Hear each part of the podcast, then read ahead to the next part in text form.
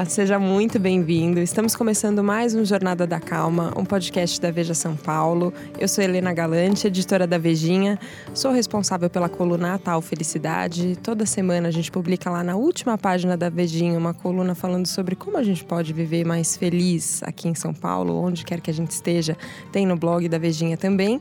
E a gente tem agora esse espaço aqui para a gente conversar sobre calma, sobre como a gente consegue viver mais em paz no nosso dia a dia. E o tema de hoje eu estou muito, muito, muito feliz de poder falar sobre isso. Nossa convidada é Marina Nogueira. Ela é nutricionista, autora do blog Não Conto Calorias, que só pelo nome já deve deixar você um pouco curioso. Como assim? Uma nutricionista que não conta calorias? Mas a gente vai falar sobre como a gente pode usar a alimentação, a comida. A gente para tantas vezes no dia para comer. Como a gente pode usar isso para ter mais calma no nosso dia a dia? Seja muito bem-vinda, Marina. Obrigada. Estou muito feliz pelo convite. Animada para o podcast. Muito bom. Então vamos lá. Tem, tem essa dificuldade das pessoas lidarem com, com a comida, né? A relação de todo mundo com a comida parece que está tá muito distorcida. Parece que não é só comer também, né? Tem sempre uma preocupação envolvida. É, assim, eu não diria 100%. Obviamente que tem as pessoas que realmente levam isso de uma maneira bem natural, mas a maioria das pessoas tá, tem essa relação desgastada em vários níveis, né? Então tem ao ponto de se tornar um problema, uma doença mesmo, e tem o ponto de não ser uma doença, mas o que a gente chama clinicamente de comer transtornado, vamos falar assim. Não é um transtorno alimentar, mas é uma relação desgastada. E isso se deve muito a esse histórico de dieta que a gente vem percorrendo, sei lá, desde muito tempo e na nossa jornada, principalmente as mulheres, que são mais cobradas desde que a gente é criança, né? Então, assim, a gente cresce ouvindo: não pode comer que vai ficar gordinho, ou não pode isso porque vê a mãe fazendo dieta, né? Que tem muito isso. E isso vai desgastando a relação e as pessoas estão em dúvida, porque se abrir o Instagram, que hoje, né, é, é, é, o jeito que as pessoas acabam se comunicando, ou Facebook, etc. Uma hora é isso: o ovo faz bem, o ovo faz mal, aí pode comer pão, não pode comer pão. E as pessoas estão perdidas, estão inseguras, estão tristes, estão comendo por, por também não saber lidar com outras questões e a comida é o que você falou, a gente come várias vezes ao dia, a gente precisa comer para viver. Né? Não é um outro vício que você fala, ah, eu não vou fumar, por exemplo, né? E faz um hum, tratamento para isso. Parar de comer. Parar não de comer não tem opção. jeito. Então fica mais difícil ainda, porque é muito desafiador, né? Como que você vai comer com tranquilidade? né? E a primeira coisa que a gente pensa, a gente é imediatista, imediatista é não vou comer. Mas não tem jeito, você tem que comer para viver. Então, acho que isso também dificulta muito o processo. E assim, cada dia mais a gente vê mais as pessoas sofrendo com isso. Tem no consultório relatos das pessoas terem medo da comida, assim? Só tem Só tem isso? Não, tem, tem as pessoas que vão realmente só para dar uma conferida se está tudo ok. E, de fato, tem uma facilidade de se alimentar. Mas eu diria que quem trabalha com comportamento alimentar, que hoje tem muita gente, ainda bem, é, é praticamente isso, assim. A pessoa. E, e, é muito louco, porque as pessoas elas sabem que elas deveriam ganhar autonomia para comer, que isso que vai trazer a paz, a alegria e etc. Mas é tanto tempo comendo sob. É, é, né, assim, sob outra, com outra pessoa mandando, ou com outra pessoa escolhendo para você, que aí é outro nutricionista ou médico, que elas chegam assim desesperadas, mas elas continuam querendo uma regra. E, e, é muito difícil, né? Porque você fala, peraí, toma esse papel aqui que você viu a vida inteira, o que você devia comer, me dá ele aqui, vamos jogar fora e vamos começar do zero. É muito complicado. Fica em pânico, né? Fica em e pânico. Agora? E agora? Aí os relatos são, assim, diversos. É Bem, se eu pudesse citar, eu acho que doce é uma coisa que as pessoas têm muito medo. Carboidrato, né? Fonte de carboidrato. E assim, é do tipo, a gente pede muito para fazer diário alimentar, para a pessoa contar o que ela está comendo, sentimentos envolvidos e etc. E você lê umas coisas assim angustiantes. Realmente é um sofrimento real. É, é um negócio que a pessoa perde o sono às vezes pensando nisso, porque comeu um brigadeiro à tarde, sabe? Conta mais disso do diário. Por que, que, por que, que a gente tem que prestar atenção nas emoções enquanto a gente está comendo? Então, é, a gente come muito no automático, né? E e aí a gente está falando de um público que geralmente fez muita dieta. Muita gente, né? Já fez dieta, enfim. Ou que não fez, mas sempre tentou usar a internet ou livro para se informar. Então, assim, é, às vezes a gente come, não, não é porque a gente está com fome física, a gente está com fome emocional, a gente quer engolir um sapo, a gente quer engolir uma coisa que está presa na nossa garganta, a gente quer ocupar um tempo a gente às vezes não tem outros prazeres. E comer é um prazer, porque é uma delícia, bem, você sabe disso melhor do que ninguém. É, então, é, muitas vezes o diário alimentar ele funciona para você entender esse. Ele não funciona só para isso, mas ele funciona muito para entender por que, que eu estou comendo. Então, é, uma pessoa que fez muitas dietas, por exemplo, ela tem os sinais físicos de fome e saciedade muito alterados. Ela tem dificuldade de perceber a fome, biologicamente falando. Né? Para mim, por exemplo, é uma coisa fácil, minha barriga ronca ronca, eu sei o que acontece. Mas para muita gente, ela só sente quando ela está numa fome extrema. Quando a gente está na fome extrema, fica muito difícil fazer escolhas razoáveis, né? Sim. E aí, razoável, eu não estou falando saudável, não. Eu estou falando dentro de um contexto que seria legal e interessante para essa pessoa. Então, assim, já com esse sinal todo confundido, com uma briga eterna, se eu como ou não como, qualquer sentimentozinho ou pensamento ali, julgamento, etc., que vier pessoa acaba descontando na comida. Sabe aquele eu mereço, meu dia hoje foi muito ruim, eu mereço e vou comer uma batatinha, sei lá? Ah, eu sei. É, então. Ontem foi um, foi um sorvete aqui é. depois do meu almoço. Eu falei, eu tô satisfeita, mas ai, o dia tá difícil. Então, é, peraí, vou, vou tomar um sorvete e até agora. Pra pessoa aprender a, a, que tem tudo bem fazer isso, mas que isso não pode virar uma regra. Porque uhum. eu sempre comento no consultório assim: você tem que saber como você vai sair da experiência. Você tem, sempre tem que sair melhor da experiência. Então, assim, um caso de uma paciente, ela gostava muito de fast food, de, né, de, de sanduíche, etc.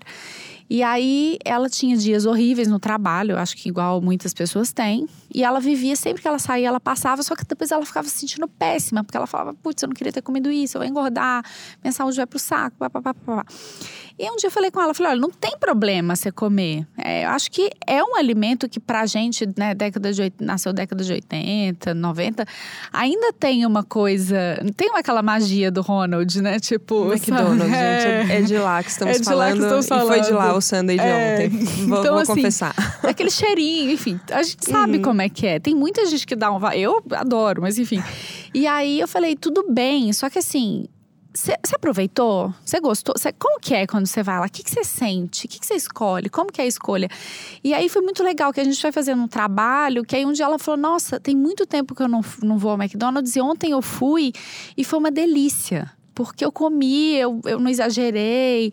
Então, assim, é, é, é por isso, a gente não pensa para comer, né? É um anestésico muitas vezes. Então, o diário alimentar, quando feito, obviamente, com acompanhamento, ele é uma ferramenta muito legal para entender e até no processo terapêutico, porque tem muita gente que também está no processo não só de nutricionista, mas na terapia, na análise, enfim, o que estiver fazendo a respeito disso, que ajuda muito, porque a gente né, assim, você que estuda isso, que, que lê muito sobre calma, paz, felicidade, é isso, a gente às vezes ignora os nossos pensamentos, os nossos sentimentos, tanto os bons quanto os ruins. Quantas vezes é. a gente nem percebe o que está passando na cabeça é. e no coração. É, e aí a comida, é isso, a comida é super prazeroso, mas assim, é prazeroso por quanto tempo? Porque se for só na primeira mordida e depois virar uma angústia, só vai te piorar, né? E é isso que a gente está fazendo.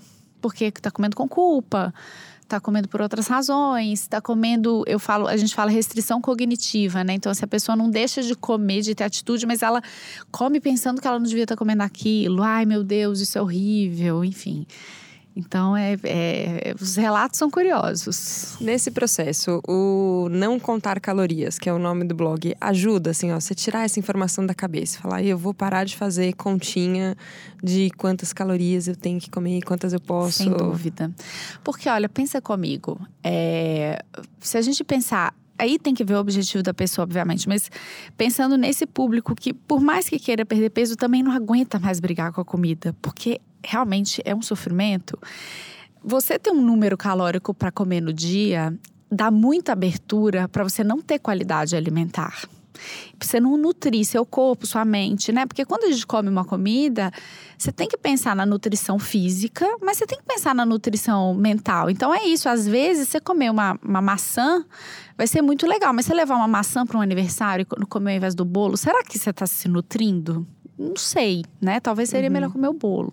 Então, quando você conta a caloria, tem um valor calórico delimitado, isso te dá muita abertura para falar, ah, já que eu tenho 500 calorias, então eu vou comer. Deixa eu ver aqui o que tem mais calórico para eu comer. Uhum. E aí você não pensa, por que, que você está comendo aquilo? Se é seu paladar? Não, você está comendo só para bater um número, né? Então, é assim, não faz sentido. Então, quando você se desliga disso, é difícil, mas quando você se desliga disso, as suas escolhas ficam mais razoáveis, elas ficam mais intuitivas, você presta mais atenção no que você realmente quer, racionalmente e emocionalmente. Então, ah, mas não é fácil. Não, não é mas, tem, mas, tem, ajuda, né? Tem, tem ajuda, tem, tem solução para tudo. você tem o, você é nutricionista, mas você tem um estudo grande também da gastronomia. Você também Sim, cozinha, eu amo. adora e você fala muito disso do prazer de comer, de retomar o contato com, com o prazer de comer.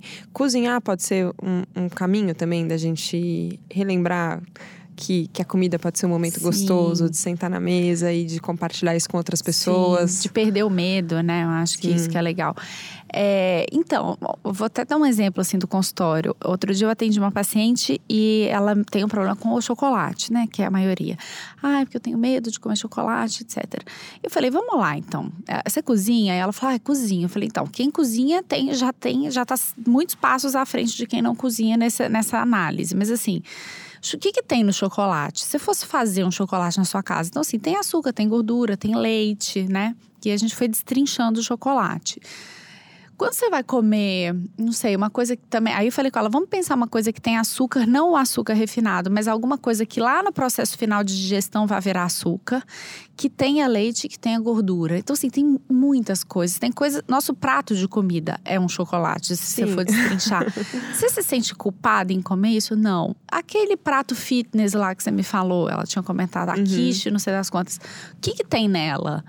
E aí ela pensou, ela falou, é verdade. Eu falei, então, assim né? É óbvio que você não vai botar um prato botando, o chocolate botando no prato e almoçar, assim, é, isso é difícil de acontecer. Mas a pessoa vai perdendo medo. Então eu acho que a, cozi a cozinhar e entender, você não precisa nem cozinhar, mas você entender o que você está comendo já é uma ajuda nesse nível. E outro, porque comida é celebração né? E vira motivo de, de várias coisas. Então, assim, no interior, tem muita gente que em velório, num momento super triste, se serve comida, né? Faz um banquete para os convidados, sei lá, não sei, não sei se chamaria convidados, participantes, não sei. naquele momento. E as pessoas confraternizam, elas se ajudam, elas se abraçam, elas choram, elas são empáticas, elas são, né? Tem, tem todos os sentimentos que devem estar naquele momento estão envolvidos ali.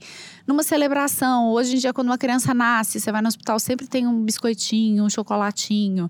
Quando você viaja, você quer conhecer o restaurante tal, né? E sentar à mesa, a gente perdeu isso. E entender a comida e dar atenção para a comida. Então, quando a gente cozinha ou entende o que está sendo né, é, feito, a gente tem mais curiosidade, a gente foca mais naquilo. Então, nossa, vamos colocar o prato na mesa, vamos ver que delícia, que bonito, ou ah, nossa, ficou feio.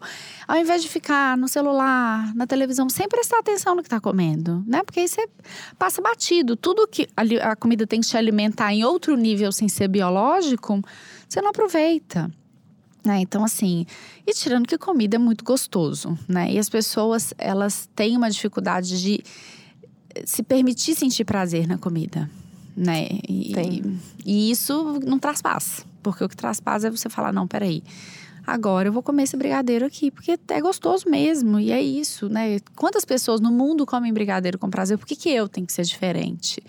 Então eu acho que entender sobre. Você não precisa ser um super gastrônomo, um super cozinheiro, né? Mas você entender, pesquisar. A gente tem uma cultura tão rica e a gente está deixando ela de lado. Né? Então, eu acho que isso tudo ajuda para você dar um outro foco para o alimento, para ele não ser só um meio de transporte de nutriente ou um meio de transporte de culpa também. Nossa, um meio de transporte de culpa, de fato, a gente não quer que seja. Não, de jeito nenhum, nenhum tipo de comida.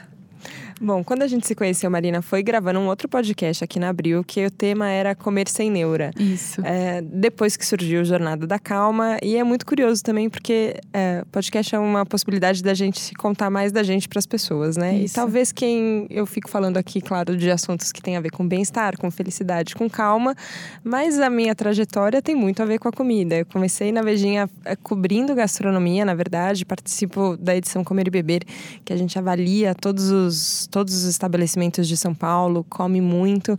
E aí outro dia eu parei para olhar minha vida e assim eu falei, eu acho que eu deixo as pessoas loucas, porque meu Instagram de repente é o, é o recorte da realidade, né, que a gente posta lá. Mas de repente tem foto de comida, comida, comida, comida, comida. Aí tô fazendo uma matéria de restaurantes veganos, então de repente vegano, vegano, vegano. E aí de repente hambúrguer, hambúrguer, hambúrguer. E você fala, ok, aí para tudo e aí a gente faz um testão e fala sobre meditação e sobre parar e contemplar o momento. E eu olhei e falei, será que eu acho que uma coisa não tem nada a ver com a outra? Eu falei, não, pera, eu acho que uma coisa tem a ver com a outra. A hora que eu tô, a hora que eu tenho que prestar atenção num prato, é, para que seja para comparar, ver qual é o prato melhor, ou para entender o que, que tem ali, o que, que o chefe estava pensando quando ele montou esse prato, por que, que ele fez ele, essa apresentação desse, desse jeito, uhum. é, qual que é o cheiro que tem essa comida, qual, é, qual que tempero que é esse daqui. Parece que quando você coloca uma comida na boca, você fica procurando assim, ó, é cominho, é canela. Parece que isso já traz pra gente um exercício que dá para dizer que é quase meditativo, é, né? É, é, hoje existe o mindful eating, né, que é, o, que é um uma, enfim, uma, não sei se poderia chamar de técnica ou método, mas que é muito interessante. É, eu acabo não aplicando isso muito no consultório, porque requer um treino grande, mas existem profissionais excelentes hoje em dia que fazem isso. E é justamente esse o processo, assim, é, é, é de fato aprender, prestar atenção na comida, no que você está sentindo. Então, assim, tentar se eh, isentar de julgamento, né? Tentar ser neutro perante a comida.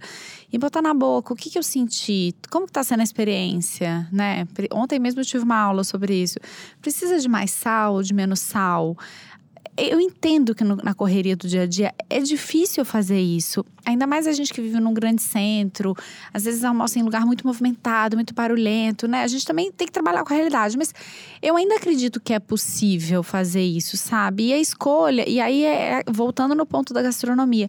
Quando você entende o que você está comendo, quando você tem a mínima curiosidade, porque eu acho que curiosidade é uma coisa que move muito a gente antes mesmo de começar a etapa de comer, já começou esse trabalho de mindful, né? De, de, de meditação, de o que, que eu vou, o que, que eu me imagino comendo. Eu sempre falo para as pessoas: abra o cardápio no restaurante olha e fala: o que, que eu imagino comendo assim que deve ser muito gostoso? Às vezes a gente se decepciona, mas faz parte. Lida com a frustração ali é, também. Mas é isso que você está falando. É um jeito de meditar. É, e assim, a meditação feita dessa maneira ou até das maneiras convencionais, elas acabam se. Ela, né, se ela for feita de maneira convencional, ela acaba se refletindo nesse momento. Porque é aquela história do para, pera, agora é hora de comer. Né? Quando a mãe da gente falava, desliga a televisão, que agora é hora de almoçar.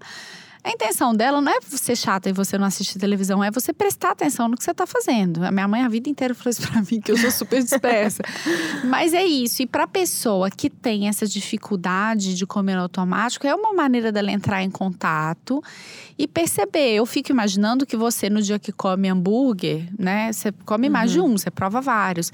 Você não come todos até o final, o tempo dá, inteiro. Não, não dá. dá. É, a sua capacidade física não aguenta. E também você não, não aproveita, né? Uhum. E querendo ou não, apesar apesar de ser seu trabalho, é uma experiência.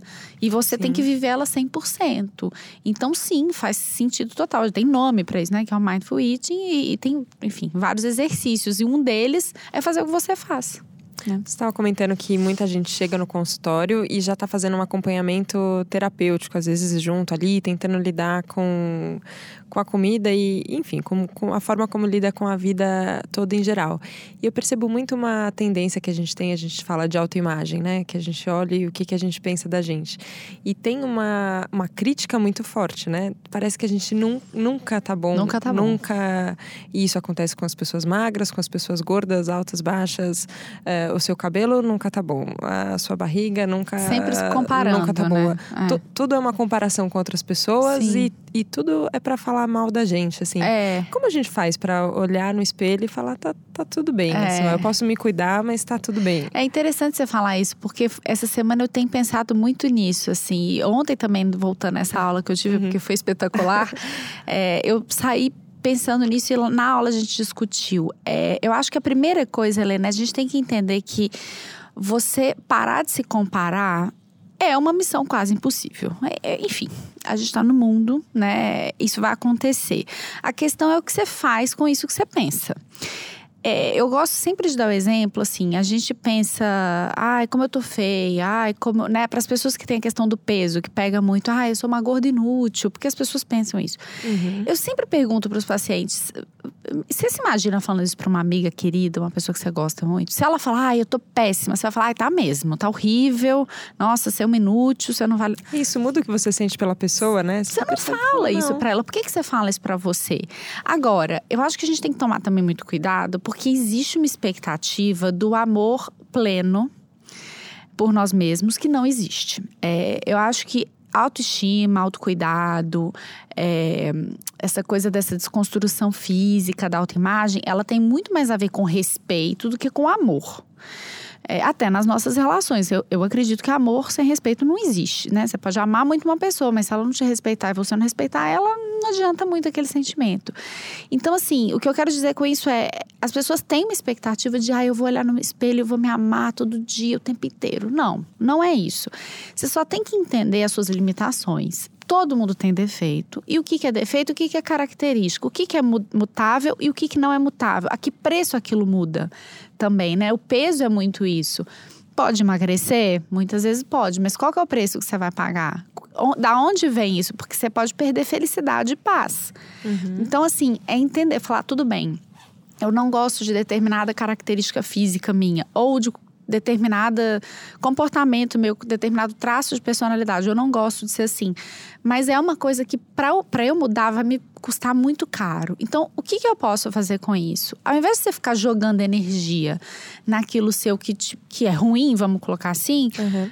Eu acho que a gente tem que olhar, então, o que, que eu posso fazer para amenizar essa dor, esse sofrimento. É ter autocompaixão mesmo, né? É respeito. Eu acho que respeito é a palavra certa. Porque existe uma expectativa de. Hoje, assim, tem muita gente legal falando disso, mas que também vem de uma, uma proposta de você vai se amar o tempo inteiro. E não vai. Não vai, porque tem dia que a gente acorda mal, que a gente se sente feia. E, e entender muito que é a nossa percepção, muitas vezes não é a realidade. Eu sempre brinco, falar, a mãe da gente sempre acha a gente linda, né? E ela tá certa. E, né?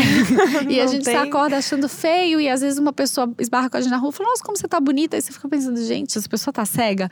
Não, porque o que você tá achando, às vezes, é só uma percepção, não é, não é o retrato da realidade.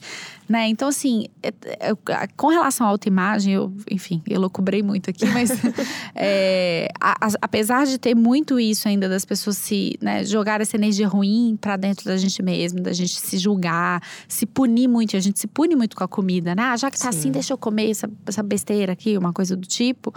Acho que é começar a entender que tem coisas que realmente são difíceis de mudar e a gente tem que aceitar. Não quer dizer ficar parado no lugar, né? Mas realmente respirar fundo e falar: olha, o que é pra, o que tem para hoje, vamos lá.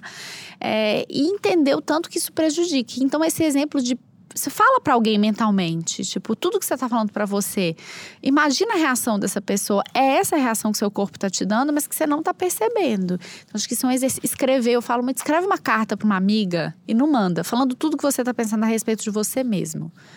Você e não vai pessoas, ter vontade de É muito engraçado, as pessoas falam, às vezes não conseguem nem escrever. Uhum. Né? E aí você começa a pensar, putz, será que é certo isso? E aí eu uhum. acho que o processo engata. Você falou de autocompaixão e eu pensei, e, e falou sobre como a gente usa a comida muitas vezes para se culpar. E eu fiquei pensando no caminho de sofrimento que a gente se coloca, assim, porque às vezes a gente come isso, assim, ah, eu mereço, então eu posso, eu posso comer tudo que depois pode ser até que eu fique pesada, assim, é a, sei é lá, décima quinta coxinha que você come na festa infantil, você fala, não preciso mais, vou ficar me passando um pouco mal depois, não precisava. Tem esse caminho do eu mereço, mas também tem um caminho que é quase um caminho de penitência, assim, ó, eu nunca mais vou comer Nutella. A última ceia. Eu, eu não, eu não vou mais, porque eu quero. É, enfim, é uma lógica de, de você se proibir daquilo. É o corredor da morte, quase. Não, é terrível, assim. e você fala, cara, não é possível, tem que ter um meio do caminho, tem. né? Entre uma coisa e outra. Tem. É difícil, Helena, porque assim, é, esse mecanismo da última ceia, né? Então, se eu vou comer, amanhã chega. Amanhã começa a dieta. Ele vem da dieta, né? Uhum. Porque quantas pessoas a gente conhece que vai no nutricionista e fala, ah, hoje eu vou aproveitar comer e amanhã eu vou no nutricionista. um que assim, se você for no nutricionista e ele for um carrasco, eu sugiro sugiro mudar. Porque esse Vamos caminho não funciona. esse caminho. É, se dieta funcionasse, a gente não ia ter esse monte de dieta, cada dia com nome diferente, são todas iguais no final do uhum. dia, sabe? É, a gente tem uma máxima na nutrição que é restrição gera compulsão. Então, assim, não necessariamente você se torna uma pessoa com transtorno de compulsão, mas você começa a ter exageros pós momentos de muita restrição. Isso é um fato, isso é científico, não é um achismo, etc. Uhum. A questão da última ceia, eu sempre falo isso, é, a última, é o último aniversário que você vai na sua vida? Não é. Você vai em diversos. Páscoa. Páscoa é a rainha. A Páscoa e ceia de Natal são as duas rainhas. Depois da não, Páscoa. Não, a próxima. É, não vou comer chocolate depois da Páscoa. Óbvio que vai, porque vai vir dia dos namorados, vai vir festa junina, você vai ganhar um presente, você vai passar na padaria. Então, assim, começa a trabalhar com a realidade. Não, não existe isso, eu nunca mais eu vou comer. Eu acho que único, o único jeito que existe de nunca mais comer uma coisa é, por exemplo, eu tive uma experiência com ostra péssima e apesar de amar, eu sei que é uma coisa nunca que eu mais. nunca mais vou comer, mas aí é um extremo. Agora, em relação à comida, isso te tira a paz, porque eu brinco sempre no consultório assim: imagina que tem uma barata, que eu falo, tem uma barata bem atrás de você. Acho que 99% das pessoas não gostam muito de ter uma barata atrás. Pois é. E aí eu falo, daí um minuto eu falo: não, não, ela voou, ela foi embora. Você vai ficar o tempo inteiro meio incomodado, incomodada. olhando para trás. Você falar nunca mais eu vou comer Nutella, nunca mais eu vou comer pizza, é ficar o tempo inteiro pensando na Nutella e na pizza. E hoje a gente vê muito isso no Instagram: desafio 30 dias sem não sei o quê. Eu entendo que tem alguns alimentos que as pessoas consomem com muita frequência e talvez elas teriam que diminuir. Então, por exemplo, refrigerante é uma coisa comum, assim. Só que o caminho não é você falar, hoje eu vou tomar dois litros de refrigerante amanhã e nunca mais. Você não sabe. Tem muita gente que consegue, tem, mas não é a maioria, né? É... E aí a gente está falando de alimentos que eu chamo de alimentos recreativos, que eles vão estar tá nos momentos mais alegres, talvez, da sua vida. Então você vai tirar uma alegria dessa assim de graça, sabe? A troco de quê? Qual que é o sofrimento que isso? Então, esse movimento de última ceia, e ele é muito característico em quem já fez muita dieta. Isso é batata, você pode olhar. A pessoa que sempre está numa dieta, ela sempre está engajada na última ceia. e sempre é um alimento diferente. Aí ela desiste. E quando ela desiste e fala, não tem jeito, aí assim, eu, eu brinco que a pessoa come até o imã da geladeira, sabe? Porque não é que ela vai só na Nutella, ela come a Nutella, o doce de leite, o pão. Ela come coisas que nem estão relacionadas com isso, porque é quase uma fissura, é tanta que assim, agora eu vou comer para entrar de novo nessa. Não, eu agora eu vou comer tudo, tudo, tudo e vou parar de novo. Não faz sentido, porque a angústia que isso causa né? Não cobre a felicidade de ter conseguido ficar um mês sem comer determinada coisa. Você nem lembra do que, que você sentia quando você estava lá sem comer. Você só pensa na angústia de ou não comer ou de estar tá comendo em excesso. Acho que a gente podia propor um exercício aqui para quem está ouvindo a gente nesse podcast, que já está chegando ao fim, infelizmente. Que pena. Pois é, Passou o papo rápido. rende. É. É, de pegar um momento para comer alguma coisa prestando muita atenção. Eu Sim. agora fiquei com vontade de tomar um chazinho. Hoje tá frio aqui em São Paulo. Falei, ah, é uma xicarazinha de chá aqui, bem quentinha, para fazer igual filme, assim, colocar a mão em volta, Sim. deixar esquentar a mãozinha, tomar bem devagarzinho. Você fala, ok, uma coisa que eu gosto muito que eu posso tirar um tempo para tomar. Se você, quando você quer desfrutar de um momento, que comida você escolhe? Nossa, olha, eu gosto bem de uma massa. Um eu sou da massa, um macarrãozinho assim, um chocolate quente também. Eu adoro coisa com leite, então acho que essas duas. Pensando nesse friozinho, a pipoca é uma coisa que eu gosto muito também. Acho que pensando nisso, são coisas que eu né, sopa, é por aí. Uma coisa quentinha. É, uma boa. coisa quentinha, de ter uma batatinha, um macarrão ali, eu tô dentro. muito bom. e assim, é só te interrompendo, Helena, eu acho que para as pessoas que têm muito medo dessa experiência, eu acho que é começar com coisas que elas ainda se permitem, né? Então, assim, o chá geralmente é uma, um alimento neutro, né? Que você não Sim. tem um julgamento sobre ele. E com o tempo, eu acho que procurar ajuda para fazer isso é muito legal. Mas é uma proposta interessante, né? Sentir o cheiro, a temperatura na mão, colocar na boca. Não precisa fazer isso o dia inteiro, mas tem que ter de vez em quando esse momento para isso começar a resvalar no dia a dia, né? Que eu acho que isso que é o interessante. Marina, para quem quiser te acompanhar, onde a gente te encontra? No Instagram, principalmente, Não Conto Calorias. Tem o blog, que é www.nãocontocalorias.com.br. E por enquanto é isso, que são os mais movimentados. Então é por lá mesmo. então tá certo. Marina, muito, muito obrigada pela sua presença aqui no obrigada Jornada da Calma. Não teve uma comidinha aqui durante, tinha só um copinho d'água, é. gente. Mas acho que dá para acompanhar, dá pra ouvir esse podcast aqui é, almoçando, talvez dá, jantando. Na ótimo. próxima próximo cinema com pipoca Cozinhando. vai ser diferente cozinhando, ó. Gostei, é. gostei da ideia. Muito obrigada. Obrigada a você. Obrigada a você que estava nos ouvindo aqui no Jornada da Calma. Vamos começar uma segunda-feira, que é o dia oficial de começar a dieta. Vamos fazer uma dieta diferente, assim, uma dieta de pensamentos. Agora a gente quer olhar para os nossos pensamentos e para as nossas emoções e decidir ter uma semana diferente a partir disso. Volta aqui, escuta de novo se você ficou interessado, procura a Marina, conversa com ela lá no Instagram, no site também. E a gente se vê na segunda que vem aqui no Jornada da Calma. Obrigada!